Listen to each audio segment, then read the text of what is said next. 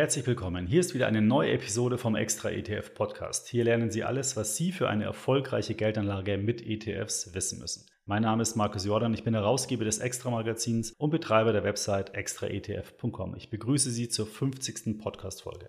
Die heutige Episode ist eine ganz besondere Folge, denn wir feiern heute ein kleines Jubiläum. Denn vor rund einem Jahr habe ich den Extra ETF Podcast gestartet und heute hören Sie bereits die 50. Folge. Und da ist es auch an der Zeit für ein Dankeschön an Sie da draußen, liebe Hörerinnen und Hörer, und zwar für über 500.000 Downloads, mehrere hundert positive Bewertungen und etliche Kommentare, E-Mails mit wirklich sehr hilfreichem Feedback. Es macht mich sehr stolz und deswegen möchte ich mich bedanken für Ihre Unterstützung und Ihren Support.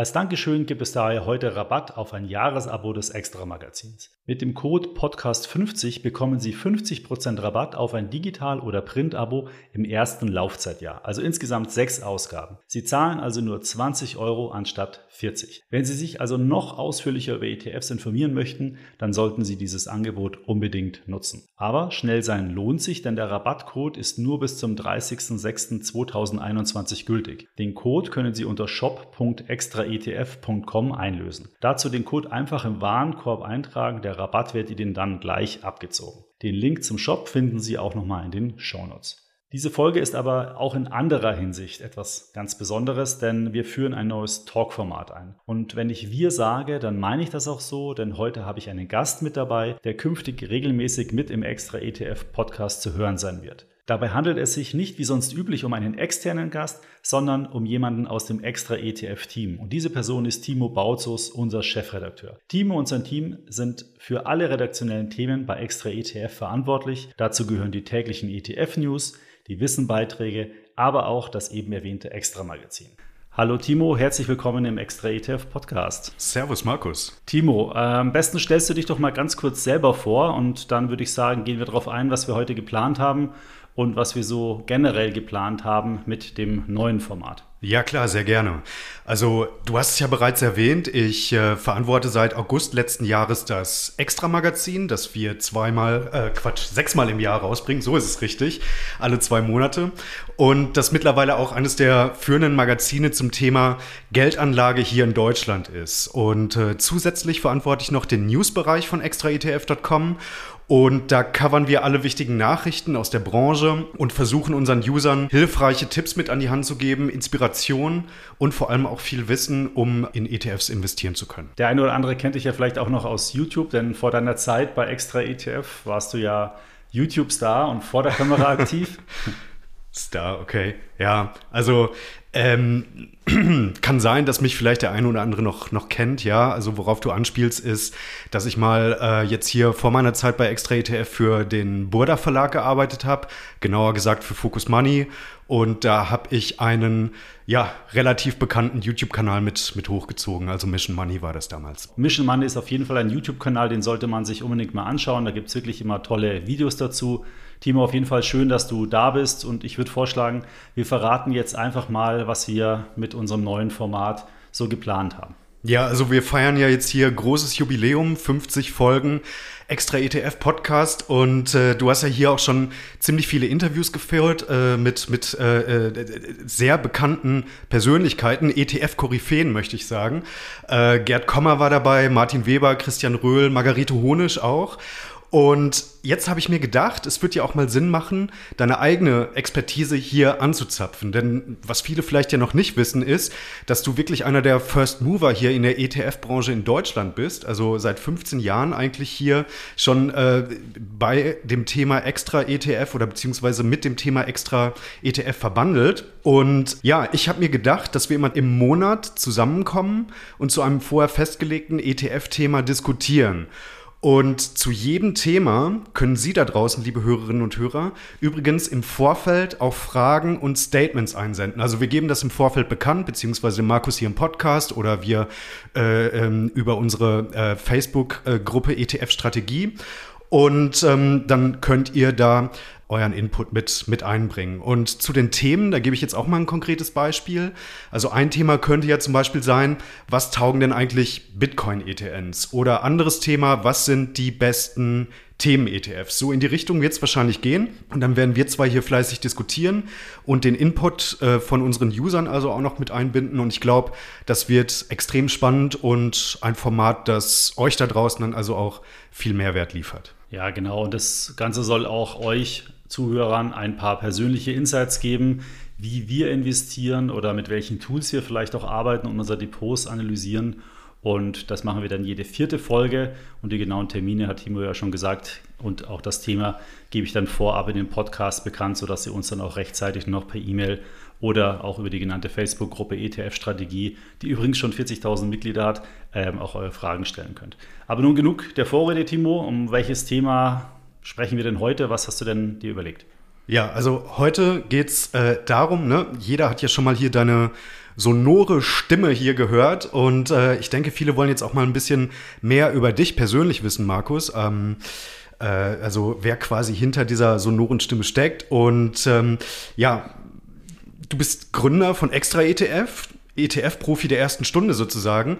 Und deswegen habe ich mir jetzt ein paar nette Fragen mitgebracht und äh, dazu noch ein paar User-Fragen.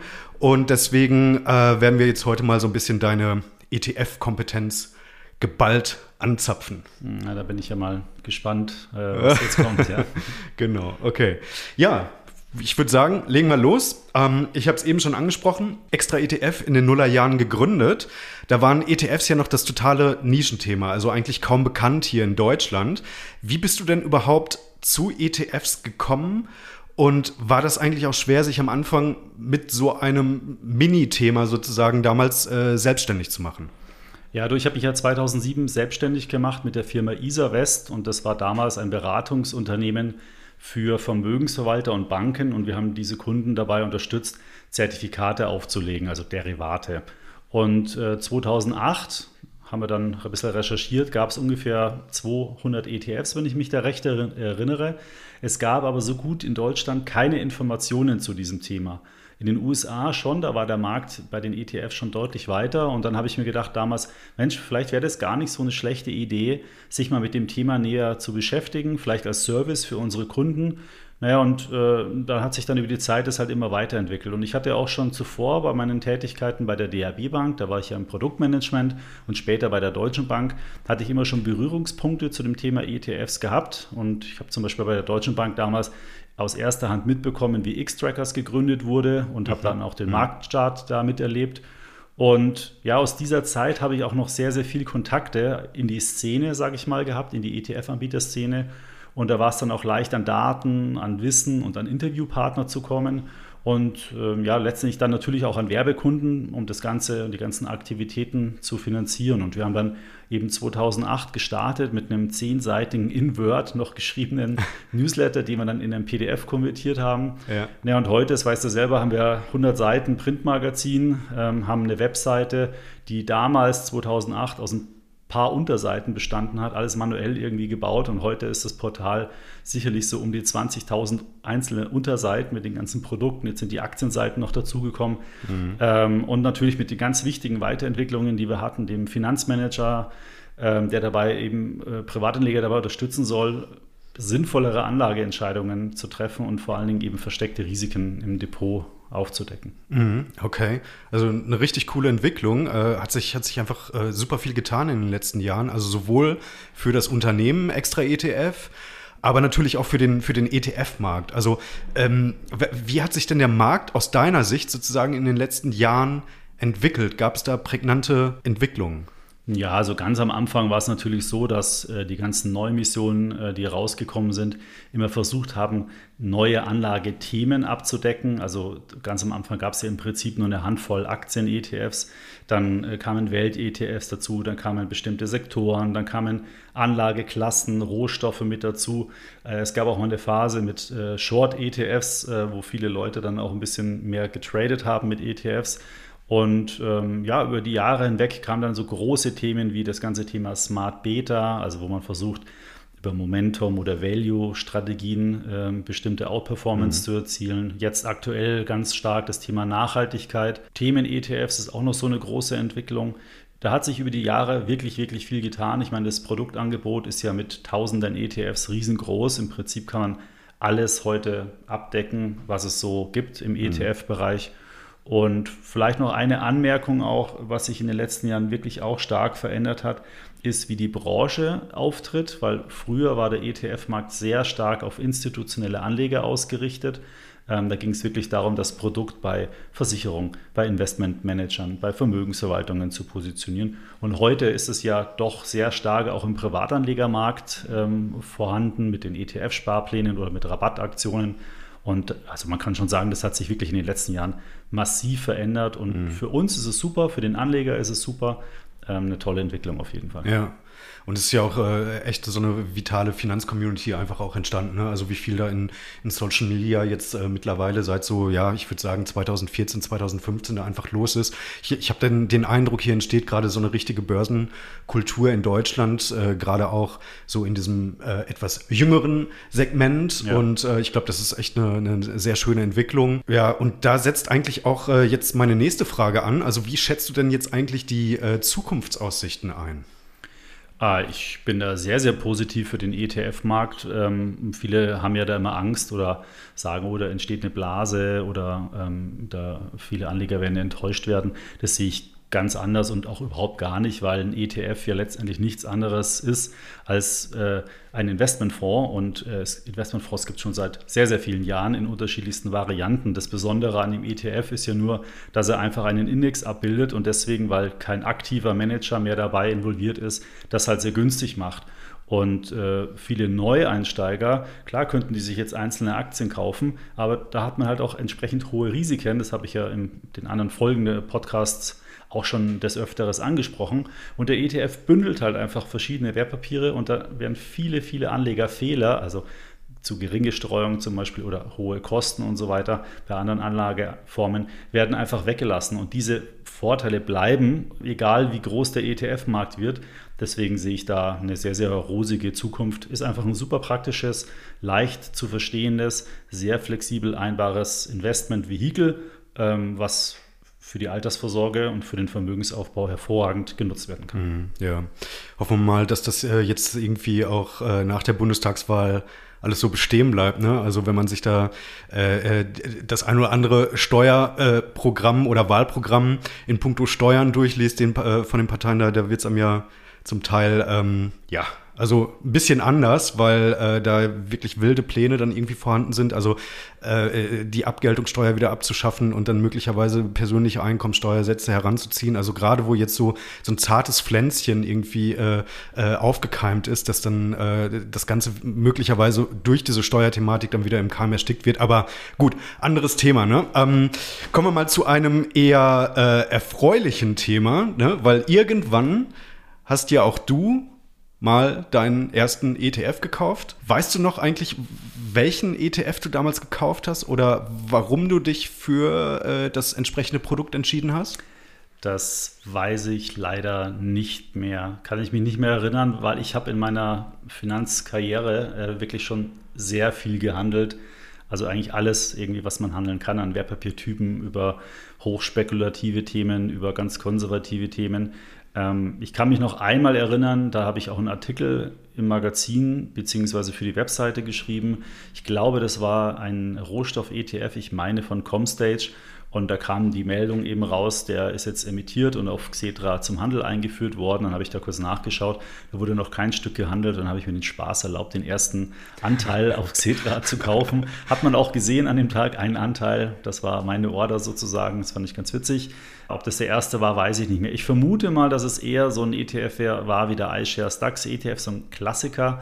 Damals, als wir uns, äh, wo ich bei der DRB Bank auch gearbeitet habe, hatte ich ja auch schon teilweise mit ETFs investiert und das muss dann wahrscheinlich der gewesen sein, weil das waren die beim Eurostox 50 damals die beiden ersten ETFs. Ich würde den DAX-ETF aber heute definitiv nicht mehr kaufen. Ähm, das ist nett, dass es den gibt. Der ist sehr populär auch, weil natürlich jeder den DAX kennt. Aber zum langfristigen Vermögensaufbau gibt mhm. es inzwischen aus meiner Sicht zumindest viel, viel, viel bessere ja. ETFs. Mein, ETF, mein, erster ETF war übrigens auch äh, einer von Comstage und tatsächlich auch auf den DAX, also so ganz äh, plain Vanilla damals. Hast du ähm, noch? Äh, nee, den habe ich, den ich nicht mehr. Den mhm. habe ich verkauft. Habe ich übrigens äh, neulich auch mal ein Stück darüber geschrieben bei, äh, äh also im Newsbereich von extraetf.com. Ähm, das war ein Sparplan und äh, vielleicht können wir ja einfach mal den, den Text dazu noch in den Shownotes oder so Klar. verlinken. Mhm. Ne? Ähm, ja, nimm uns doch einfach noch mal so ein bisschen mit in dein Depot. Wir sind neugierig, wollen mal so, ein, so durch Schlüsselloch gucken, wie, äh, wie investiert denn jetzt eigentlich hier äh, der, der ETF-Profi. Ähm, ja, also Markus, wie sieht denn dein ETF-Portfolio eigentlich so aus? Ja, da hoffe ich jetzt keinen zu enttäuschen, weil das ist nämlich eigentlich super unspektakulär. Ähm, das liegt zum Teil auch daran, weil ich mit meiner Frau gemeinsam investiere also wir ein Gemeinschaftsdepot haben und wir äh, gesagt haben, äh, dass wir jede Transaktion immer gemeinschaftlich treffen und da ist sie so das äh, Korrektiv immer. Ich bringe immer die Ideen an ähm, und äh, meine Frau holt mich dann immer wieder auf die Tatsachen zurück. Wir haben uns ja. da mal grundsätzlich geeinigt, dass wir so sagen, okay, eine Aktienquote von 60 Prozent, das äh, fügt sich so in unserem Gesamtvermögen ganz gut in die Situation ein. Und der Rest liegt im Wesentlichen äh, momentan Cash auf dem Tagesgeldkonto. Wir haben auch noch ein bisschen Gold äh, und ein bisschen Bitcoin investiert aus, äh, sagen wir mal, Stabilitätsgründen und alten, weil wir nicht alles auf dem Tagesgeldkonto liegen haben wollten. Und die Aktienquote, die ist eigentlich super simpel, weil da haben wir einen einzigen ETF momentan im Depot und das ist der Vanguard Developed World ähm, ETF, ah. also auf weltweite Industrieländer. Mit dem decke ich im Prinzip meine gesamte Aktienquote ab. Wir hatten auch mhm. mal Indust äh, schon Schwellenländer äh, im Portfolio, äh, um eben eine wirklich weltweite Abdeckung zu haben, aber so in den Anfangsphasen von Corona letztes Jahr habe ich dann die Schwellenländer-Aktien verkauft nicht, weil ich keine Aktien mehr haben wollte, sondern ich habe dann umgeschichtet in Schwellenländer, die Idee, äh, in, in Industrieländer. Die Idee war, ähm, dass wahrscheinlich Schwellenländer etwas schwerer aus der Krise herauskommen, äh, die sich da aufgebaut hat über die Jahre jetzt. Und ähm, deswegen haben wir dann gesagt, okay, dann nehmen wir einfach mhm. ein bisschen die Schwellenländer raus, gehen in Industrieländer. Die investieren ja, die Unternehmen ja auch in den Schwellenländern. Also so trennscharf ist das ja eh nicht mehr alles so ganz genau. Und äh, dann hatten wir eben den Industrieländeranteil aufgestockt. Der große Cash-Anteil, den wir haben, resultiert aber auch äh, an der Tatsache, dass wir im Herbst einen Immobilienkredit zurückzahlen möchten. Und da haben wir eben das Geld mhm. damals dann auch schon sicher geparkt, ähm, weil gerade wenn man dann so Kredite Klar. zurückzahlt, da ist es einfach ja. wichtig, äh, wenn man auch das Geld dann wirklich hat, wenn man es braucht. Und deswegen ja. ist es relativ unspektakulär. Entspricht aber, glaube ich, grundsätzlich auch der Ausrichtung, wie wir, wie wir sie ähm, im Portal, sagen wir mal, propagieren. Man sollte halt eine Anlagestrategie ja. haben, die zu seiner, zu seiner Lebenssituation passt, breit streuen, Industrieländer, Schwellenländer. Und dann muss das natürlich immer auf den individuellen äh, Wert und die persönliche Situation mhm. ähm, abgestimmt werden. Ja, klingt gut. Also grundsolide aufgestellt, der Herr Jordan. Ja, ich, du ganz ehrlich, eine, eine, Geldanlage mit ETFs oder überhaupt, die muss überhaupt nicht kompliziert sein. Also ja. es, ein ETF haben heißt nicht schlechte Anlagestrategie, sondern ähm, das ist ja das Schöne bei ETFs. Mit einem ETF hat man schon mal ein paar tausend Aktien investiert, äh, weltweit. So, und jetzt kann man es natürlich noch verfeinern, man kann bestimmte Schwerpunkte setzen, man kann mhm. Themen oder so dazusetzen, mhm. ähm, aber man muss es nicht, weil man hat im Prinzip ja schon alles alles äh, breit gestreut. Und mhm. insofern bin ich damit ähm, mehr als zufrieden und es muss auch nicht unnötig kompliziert sein. Absolut. Also da kann ich nur beipflichten. Ähm, ich komme jetzt nochmal auf, auf ein bisschen anderen Themenkomplex zu sprechen. Und zwar ist es ja so, also äh, mittlerweile vergeht ja keine Woche oder eigentlich sogar fast kein Tag, an dem nicht irgendein neuer ETF emittiert wird. Ne? Und das ist für uns als äh, Extra-Magazin und natürlich auch für extraetf.com prinzipiell gut, weil wir haben immer was zu schreiben, unsere Profilseiten werden so äh, neu bestückt und so weiter. Aber letztendlich ist es ja mittlerweile so, es gibt äh, knapp 1300, 1400 ETFs hier in Deutschland. Bisschen problematisch auch für den Endnutzer jetzt, da überhaupt noch äh, äh ein gutes Produkt zu finden, beziehungsweise möglicherweise aus diesem reichhaltigen äh, Kosmos dann also auch entsprechend zu schöpfen und seine, seine Anlagestrategie entsprechend aufzubauen. Ähm, hast du da vielleicht ein paar gute Tipps für unsere ähm, Hörerinnen und Hörer? Ja, also ich glaube grundsätzlich mal der wichtigste Tipp, aber ich glaube, das ist schon ein bisschen vorhin durchgeklungen. Äh, man muss nicht jede Sau durchs Dorf treiben, wenn ich das mal so sagen darf. Ja? Mhm. Also klar hat jeder ETF irgendeine Berechtigung für irgendeine Anlegergruppe. Das ist auch vollkommen legitim und auch gut. Und ja, wie du schon gesagt hast, äh, für uns ist es natürlich hochspannend, ähm, weil wir davon ja letztendlich auch leben. Aber äh, im Kern geht es, glaube ich, darum, dass man für sich selbst eine Anlagestrategie definiert und diesen Kern der Anlagestrategie oder diese Anlagestrategie als Kern ansieht und der dann treu bleibt. Weil, wie ich schon gesagt habe, ein gutes ETF-Portfolio kann man sehr gut mit ein, zwei ETFs bestücken, auch große Anlagebeträge. Also wenn jetzt einer zum Beispiel sagt, oh, ich habe nur 5000 Euro beispielsweise mit ein, zwei ETFs, perfekt, aber genauso gut der eine Million hat, kann man es mit ein, zwei ETFs machen. Also da spielt die Größe des Anlagebetrags aus meiner Sicht keine Rolle. Und wer dann, sagen wir mal, spielen will, da würde ich dann empfehlen, ein Zweitdepot einzurichten bei irgendeinem Broker, wo man sich wohlfühlt, wo es günstige Gebühren gibt. Und da kann man dann seine Wetten platzieren. Wenn man dann so eine Zwei-Depot-Strategie nämlich fährt, dann kommt man auch nicht in Versuchung, dass ähm, die Strategien, also die Wetten mit der Kernstrategie irgendwie vermischt werden und sich dann über die Zeit hinweg eine ganz komische Anlagestrategie irgendwie entwickelt. Hm, hm. Ähm, und dann kann ich zum Beispiel viele, viele Funktionen und Services auf unserer Webseite empfehlen. Und das könnte man jetzt meinen, dass es Werbung ist, aber ich will es in einem anderen Aspekt mal bringen wir machen das ja genau deswegen, weil wir diese ganzen Fragen die ganze Zeit bekommen und dann überlegen wir uns, wie kann ich diese Frage möglichst schlau über eine, über eine Internetseite oder über ein Tool beantworten. Ja, und zum Beispiel mit unseren Empfehlungslisten, ETF-Empfehlungslisten, da haben wir eine Webseite-Bereich ähm, aufgebaut, wo wir die wichtigsten Anlageregionen und Anlageindizes uns angeschaut haben und dann quasi ermittelt haben nach einem bestimmten Schema, welchen ETF man da kaufen sollte. Also wenn jetzt zum Beispiel jemand die Frage hat, Mensch, welchen MSCI World ETF soll ich denn kaufen? Dann findet er aus den, ich glaube, 18 ETFs, die es da im Angebot gibt, genau die zwei oder drei, die aus unserer Sicht auch nach nachvollziehbaren Kriterien die besten sind. Und das erspart natürlich eine Menge äh, äh, manuellen Research-Aufwand. Mhm. Ähm, aber es gibt auch noch andere Tools, zum Beispiel, wenn man jetzt die Frage hat, welche, welche Aktienquote soll ich denn ähm, ähm, für mein Portfolio eigentlich heranziehen? Da gibt es verschiedene Herangehensweisen. Eine könnte aber sein, unser Risikorechner auch auf der Webseite, wo man mit ein paar Fragen so ein bisschen durchgeführt wird und am Ende kommt eine Zahl raus und diese Zahl soll dann eine Orientierung geben, wie die Aktienquote ähm, vom Portfolio grob ausschauen sollte. Mhm. Das sind alles keine Beratungen, weil wir sie ja gar nicht individuell kennen, aber man kann mit so ein paar, ich nenne es mal Helferlines, kann man einfach eine gewisse Orientierung geben, um eben besser eine eigenständige Anlageentscheidung zu treffen. Also äh, kann, ich, kann ich auch nur wirklich wärmstens empfehlen. Also der Risikorechner ist echt, äh, also äh, ist ein super Tool, wirklich. Äh, innerhalb von, ich glaube, äh, drei, vier Minuten, wenn man sich da durchklickt, kriegt man auf jeden Fall schon mal eine valide Richtung, äh, wo es denn hingehen soll in, in puncto Aktienquote und ja, ist auf jeden Fall super hilfreich. Jetzt habe ich noch mal ein paar User-Fragen mitgebracht und äh, bevor wir da loslegen, möchte ich noch mal ganz herzlich ein großes Dankeschön loswerden an euch da draußen. Also äh, ist top, wie ihr uns unterstützt und auch immer wieder hilfreichen Input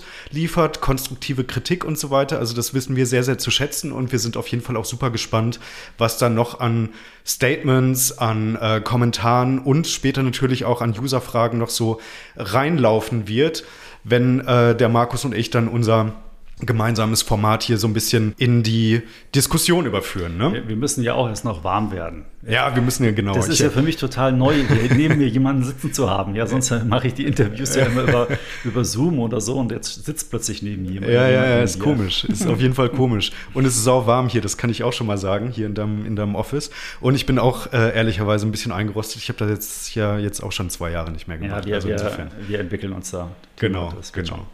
So, kommen wir zur ersten Frage, Markus. Ähm, die hat uns der äh, liebe Max äh, über Facebook gestellt. Und zwar, Markus, wie würdest du für deine Kinder in ETFs investieren? Eine Ein-ETF-Lösung wie den FTSE All World oder in mehrere ETFs und äh, dann noch die Frage dran gehängt, thesaurierend oder ausschüttend? Okay, die Frage habe ich quasi vorhin ja schon mit äh, beantwortet. Also grund grundsätzlich mal braucht man einen Broker für äh, Kinderkonten oder Kinderdepots. Da haben wir auch mal was geschrieben dazu.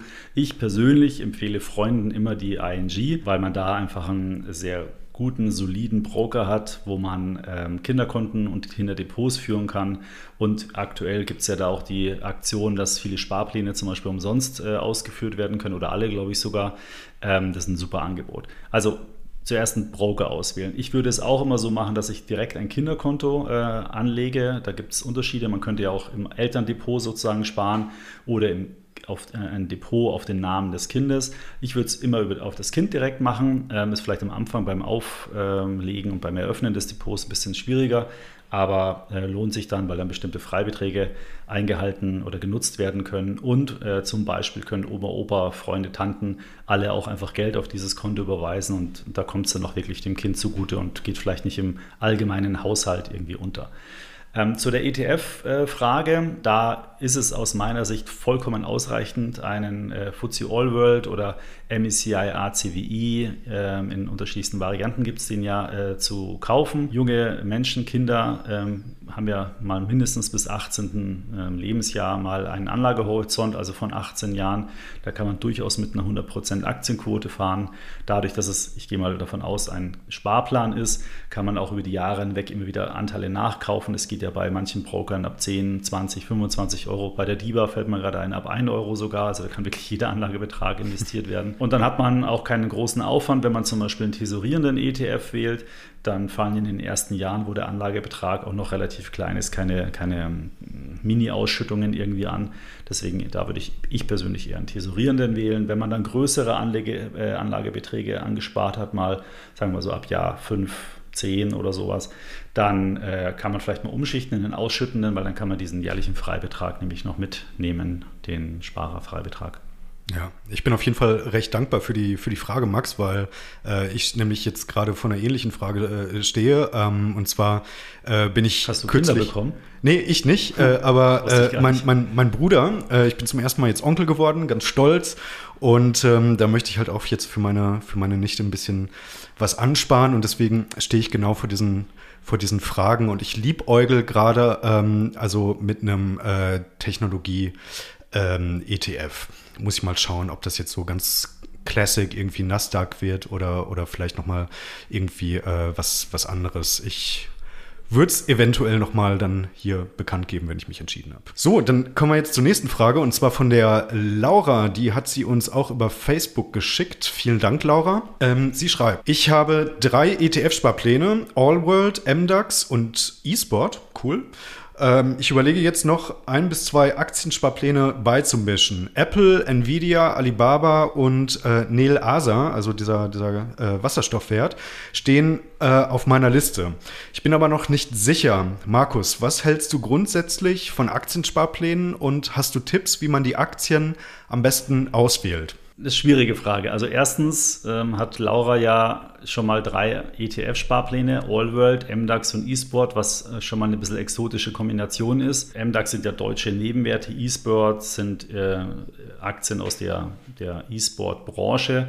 Äh, Allworld ist die gesamte Welt. Also da ist man schon mal sehr breit äh, investiert. Da wäre vielleicht eher die Frage, anstatt dem MDAX zum Beispiel eher einen globalen Small Cap äh, oder Mid Cap ähm, ETF mit dazu zu mischen. Bisschen äh, exotische Mischung, würde ich mal sagen. Aber die Frage war ja mal nach Aktiensparplänen. Ich persönlich äh, kann äh, zu Aktien keine großen Empfehlungen geben. Das, glaube ich, muss jeder für sich entscheiden.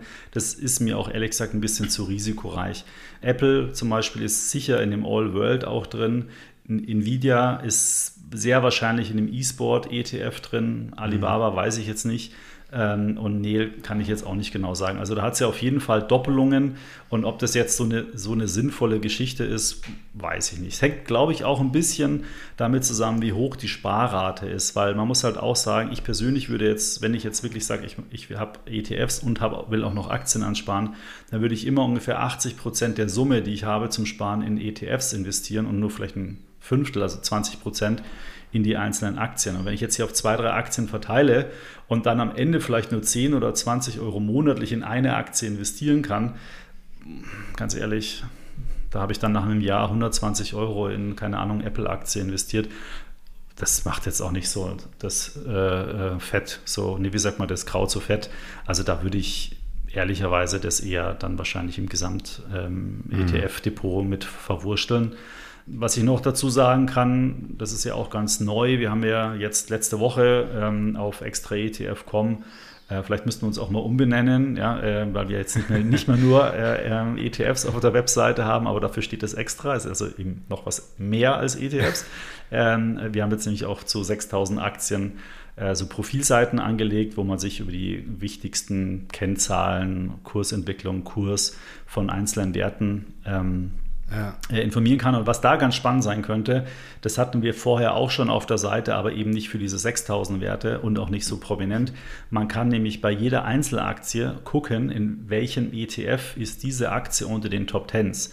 Das heißt, wenn Sie jetzt zum Beispiel mal Apple-Aktie bei uns oben in der Suchleiste eingibt, dann kommt sie auf die Apple-Profilseite und dann kann sie weiter unten mal gucken, wo ist denn die Apple-Aktie eigentlich wie gewichtet und vielleicht gibt es da nochmal einen ETF, der vielleicht ein bisschen besser zu, als sagen wir mal, Technologie äh, aufstocken dazu passt, als jetzt in Einzelaktien zu gehen. Mhm. Ist auf jeden Fall ein guter Tipp. Und was, was wirklich cool ist an den Aktienprofilseiten, du hast es ja gerade schon angesprochen, also wirklich die wichtigsten Kennzahlen und den, den Chart wirklich auf, auf einen Blick. Also es gibt ja äh, äh, so manche Aktienseiten äh, äh, bei, bei so manchen Portalen, da muss man sich erstmal zigmal so durchklicken, da fliegen dir tausend Pop-ups entgegen, bevor du da mal überhaupt äh, irgendwie deine relevante Info findest. Also insofern, wer es ein bisschen übersichtlich haben will, der kann auch jetzt gerne irgendwie bei, bei uns dann äh, schauen. Wie suchen. mit Pop-ups kann man Geld verdienen, vielleicht sollte man das dann auch machen. Spaß ja, jetzt wir, ja, ja, jetzt äh, nicht den CEO hier auf äh, dumme Gedanken bringen, nicht wahr?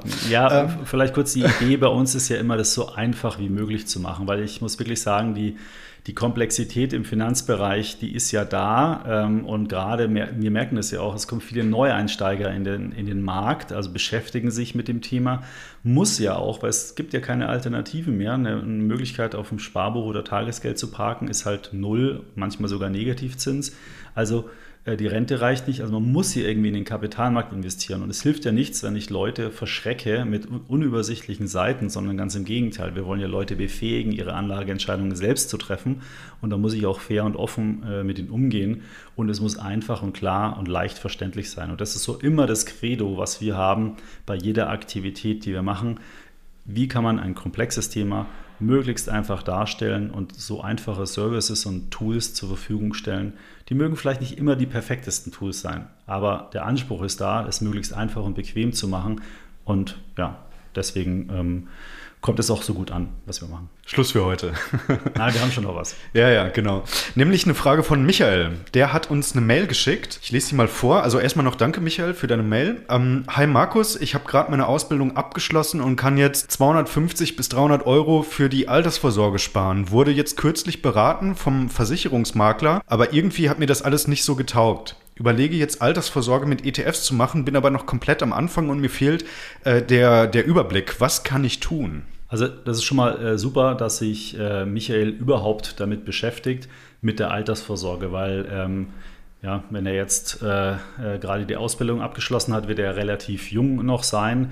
Und je früher man anfängt, desto weniger muss man halt sparen, um sozusagen seine Sparziele zu erreichen. Die Aussage 250 bis 300 Euro im Monat, das ist an sich ein guter Betrag, aber finde ich noch ein bisschen zu unkonkret, weil die Frage ist ja eigentlich, was, also wie viel muss ich denn eigentlich wirklich sparen? Das ist, finde ich, ja erstmal die Kernfrage. Wenn ich nämlich wüsste, ich könnte meine Altersvorsorge mit vielleicht nur 200 Euro im Monat erledigen oder wäre auf einen sehr, sehr guten Weg, dann heißt es ja im Umkehrschluss, dass ich 50 bis äh, 150 Euro entweder in was anderes sparen kann, also brauche ich gar nicht für die Altersvorsorge sparen, oder ich kann vielleicht meinen Konsum sogar erhöhen, also ich kann oder eine Ausbildung mir finanzieren, was auch immer. Ja? Also würde ich immer zuerst mal anfangen zu versuchen, äh, zu ermitteln, wie kann ich eigentlich meine, sagen wir mal, Rentenlücke, wenn man das Wort mal in, in Begriff nehmen will, schließen. Und dazu haben wir natürlich auch einen Rechner gebaut, aber da will ich nur ganz kurz mal die Idee dahinter erläutern. Wenn ich heute mein Gehalt da eingebe, dann kann man da bestimmte Forecasts äh, rechnen und am Ende kommt raus, wie viel Lücke man hat, wenn man in Rente geht. Also wie viel gesetzliche Rente werde ich bekommen und die Differenz zu dem, was man dann an Einkommen bisher hatte, ist die Rentenlücke. Und dann stellt sich ja die nächste Frage, wie viel Geld müsste ich denn haben? Also wie viel Vermögen müsste ich denn haben, um aus dem Vermögen diese Lücke zu schließen, mit dem ich mir zum Beispiel das monatlich auszahle? Und das kann das Tool auch berechnen. Und wenn ich diesen Betrag habe, sagen wir mal, es wären 150.000 Euro, dann kann ich den wieder zurückrechnen und mir überlegen, okay, wenn ich heute oder Michael heute, was ich, 25 Jahre alt ist, Rente mit 67, vielleicht wird es jetzt auf 68 erhöht, dann musst du heute, sagen wir mal, 200 Euro sparen. Und das würde ich zuerst machen, weil dann weiß man mal grob, wo man wirklich, also wie viel man eigentlich sparen muss. Wenn man diesen, wenn da jetzt zum Beispiel 400 rauskommen würde und dann weiß er heute, ich kann aber keine 400 Euro sparen, da weiß er zumindest, dass er die nächsten Gehaltserhöhungen, die er so in den nächsten Jahren vielleicht bekommt, erstmal in seine Altersvorsorge stecken muss, um dann auf den richtigen Weg zu kommen. Dafür hat er ja auch eine lange Ansparzeit. Wenn er weniger braucht, dann hat er halt die Möglichkeit, mit dem Geld was anderes zu machen. Oder er ist sich schon mal sehr sicher, dass er sehr viel Vermögen im Alter haben wird. Oder er entnimmt sich irgendwann mal was. Und diese Orientierung und diese Transparenz ist, glaube ich, super wichtig, weil ähm, das muss auch nicht das perfekte, optimale Ergebnis sein. Also man kann nicht über 50 Jahre auf den Euro genau irgendwas errechnen. Aber es gibt eine Orientierung, ähm, das kann man ja alle paar Jahre mal wieder nachrechnen, dann gibt es wieder eine neue Orientierung. Aber es führt dazu, dass man eben ein bisschen mit Plan, Sinn und Verstand das Thema herangeht und nicht einfach aus der Hüfte heraus irgendwas macht. Deswegen würde ich erstmal so vorgehen. Und das, was er macht, das kommt jetzt ein bisschen drauf an. Ich persönlich würde immer einen ETF-Sparplan bevorzugen. Ich hatte aber in einem der letzten Folgen einen Talk ähm, mit Bastian von Versicherung mit Kopf, wo wir genau diese Frage auch gestellt haben. Was sollte man machen, eine Versicherung oder ein Sparplan? Äh, eine ETF-Versicherung hat ja bestimmte Steuervorteile, die ein Sparplan so nicht hat. Er hatte das äh, dann, da habe ich nämlich nochmal nachgefragt im Talk, so beantwortet, dass es immer darauf ankommt. Das ist eine klassische äh, Beraterfrage, aber, äh, Beraterantwort, aber es kommt halt wirklich darauf an, weil wenn ich eine hohe Sicherheit haben will, dass ich bestimmte Beträge erziele oder dass ich bestimmte Renten bekomme, dann ist die Versicherung, das Kollektiv aller Versicherten, einfach immer besser und etwas kalkulierbarer, als wenn ich es selbstständig mache. Ähm, ich für mich, für meinen persönlichen Teil, für mich wäre das nichts. Ich will jederzeit verfügbar mein Vermögen haben. Ich, hab, ich kann es selbst für mich entscheiden, wann ich was entnehme, wieder was einzahle. Für mich ist Flexibilität ein sehr, sehr hohes Gut. Deswegen wäre so eine Versicherung aktuell für mich nichts. Ja gut, wie gesagt, sollte er dann noch ein bisschen was zur Verfügung haben, dann bietet es sich halt an, vielleicht noch einen zweiten Sparplan zu machen, den einen gedanklich für die Rente, den anderen vielleicht gedanklich für eine Anschaffung, Urlaub oder sonst irgendwas. Ähm, ist immer gut, ein bisschen Geld auf der Seite zu haben, wo man auch wieder ran kann, ohne dass dann gleich die Altersvorsorge da angegriffen mhm. wird. Und äh, vielleicht noch ein allgemeiner Tipp, das hat zwar jetzt nichts unbedingt mit dem konkreten Fall zu tun, aber bevor ich anfange, in Investments zu tätigen, würde ich auf jeden Fall immer meine Konsumschulden tilgen. Also wenn ich jetzt zum Beispiel ein Dispo noch habe oder äh, was weiß ich mir auf Kredit, was weiß ich, ein Handy gekauft habe, keine Ahnung, was man da so machen kann, diese Schulden immer zuerst tilgen, weil die in der Regel immer einen viel höheren Zins haben. Ähm, ähm, und dann hat man quasi ja durch die Schuldentilgung eine höhere Rendite, als wie wenn ich jetzt äh, am Kapitalmarkt 3, 4, 5, 6 Prozent pro Jahr Zinsen erwirtschafte. Also mhm. lieber erst Schulden tilgen oder vielleicht parallel Schulden tilgen und ein bisschen ansparen, aber zuerst gucken, dass man schnellstmöglich die Schulden tilgt.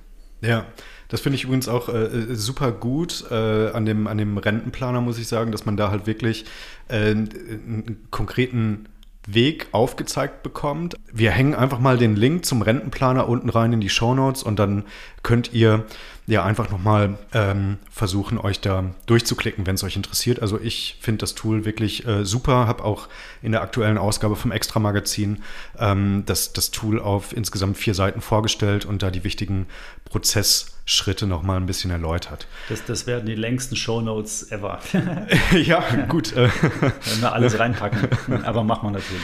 So, dann kommen wir auch schon zur, zur Abschlussfrage. Die hat uns die liebe Sabine per Mail zu gestellt. Äh, da wirst du gesiezt, mein Gott. Übrigens ist mir aufgefallen, ich habe am Anfang äh, euch da draußen gesiezt und bin jetzt irgendwie so wie in alten YouTube-Zeiten wieder zum Du übergegangen. Also seht's mir nach. Ich glaube, das Du geht mir einfach leichter von den von der Lippen. Okay, also Sabine schreibt, äh, lieber Herr Jordan, Danke für den tollen Podcast.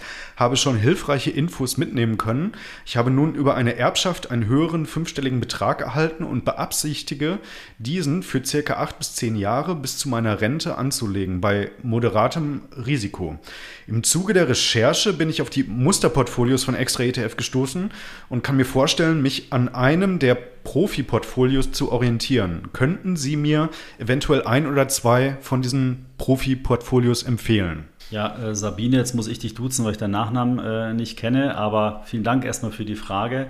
Und ähm, ich würde gar nicht so sehr auf die Musterportfolios eingehen wollen, weil da haben wir ja, glaube ich, so um die 100 mit ganz unterschiedlichster Couleur, sondern ähm, die Frage ist ja, ja, dass du acht bis zehn Jahre nur noch sozusagen hast bis zur Rente.